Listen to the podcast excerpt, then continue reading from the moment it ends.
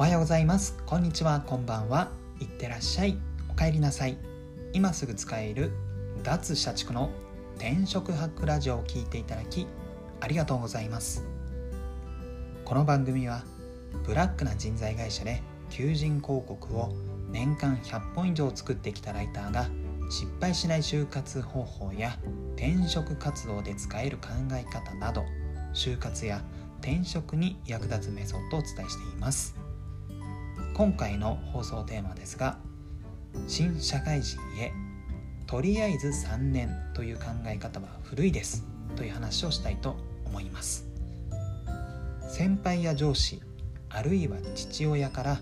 石の上にも3年という言葉がある。とりあえず今の会社で3年は働けみたいなこと、えー、言われる機会あると思います。ただこのとりあえず3年というのは個人的にはあまり鵜呑みにしなくてよいのかなと思いますというのも例えば働いた先ですねそこがパワハラや長時間労働で、まあ、もう心や体が病むような環境だった場合もうそのとりあえず3年というのを守って頑張ろうとすると命取りになってしまうんですよね。もう命取りというのは文字通りの意味で例えば精神的な疾患になってしまうとか、まあ、長時間労働で体調を崩して入院してしまうみたいなことがありますのでブラックな環境だった場合はもう速攻でやめてよいのかなと思います加えて、えー、ブラックな環境で3年耐えたらその会社がホワイトな環境になるかといったら全くそんなことはないですよね。ブラックな環境の会社がですね、まあ、自ら是正することなんてほぼありません。ですので、まあ、3年経いてもブラックな環境はいつまでたってもブラックなんですよね。ですのであんまりそこで頑張ろう踏ん張ろうみたいな思考はしなくてよいのかなと思います。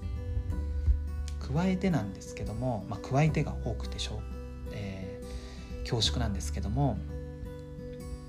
ブラックな環境で馬車馬のように3年働いてじゃあいざ転職活動ってなった場合転職市場で3年働いたという事実だけではあまり評価されません。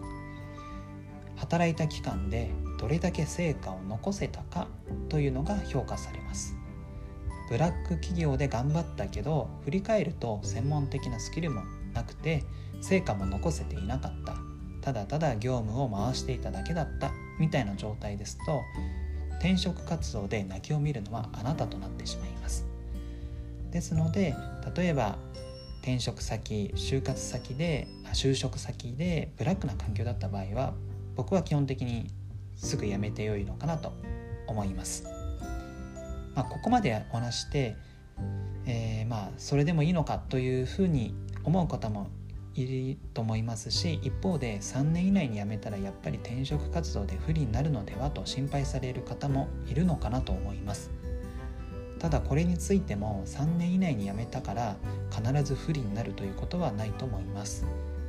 え例えばその先ほどもお伝えしているブラックな環境で速攻で辞めた場合ですね。その場合はその事実をまあ端的に伝えれば基本的に採用側は課題視しません。もう採用担当からするとそれならやめるよねで終わると思います。むしろこの話そういった話をしてまた辞めるのではと課題視するような会社があった場合はもうその時点で多分その会社はブラックなのかなと思いますのでもう辞退しても良いのかなと思います。えー、まあ前職の人材会社で転職者のインタビュー記事を書く機会があったんですけどもそのインタビュー相手もえーと、その今働いてる会社の前に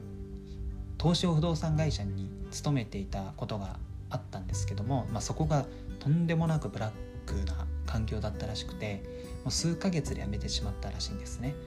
ただその辞めた後にちゃんとその今働いてる、え不動産賃貸会社に無事転職したということも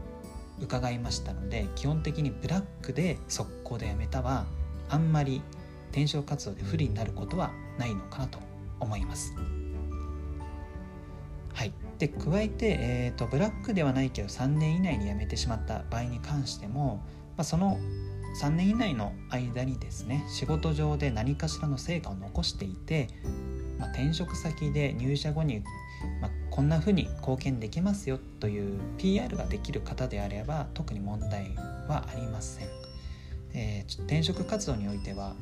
まあ、採用側は即戦力を求めていますので実務経験とかそういったスキルのマッチが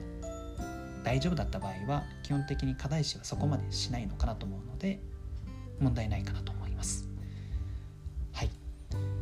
えーと、話をまとめるととりあえず3年という考え方はあまり鵜呑みにしなくて良いです。ブラックな環境だった場合はすぐ辞めちゃって問題ありません。その後の転職活動でもそのブラックだったから辞めたというのを素直に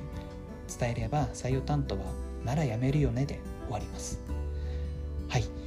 えー、今回の話は以上となります。最後までご視聴いただきありがとうございます。あなたの就職活動そして転職活動の成功を祈りつつ今日はこの辺でまた明日。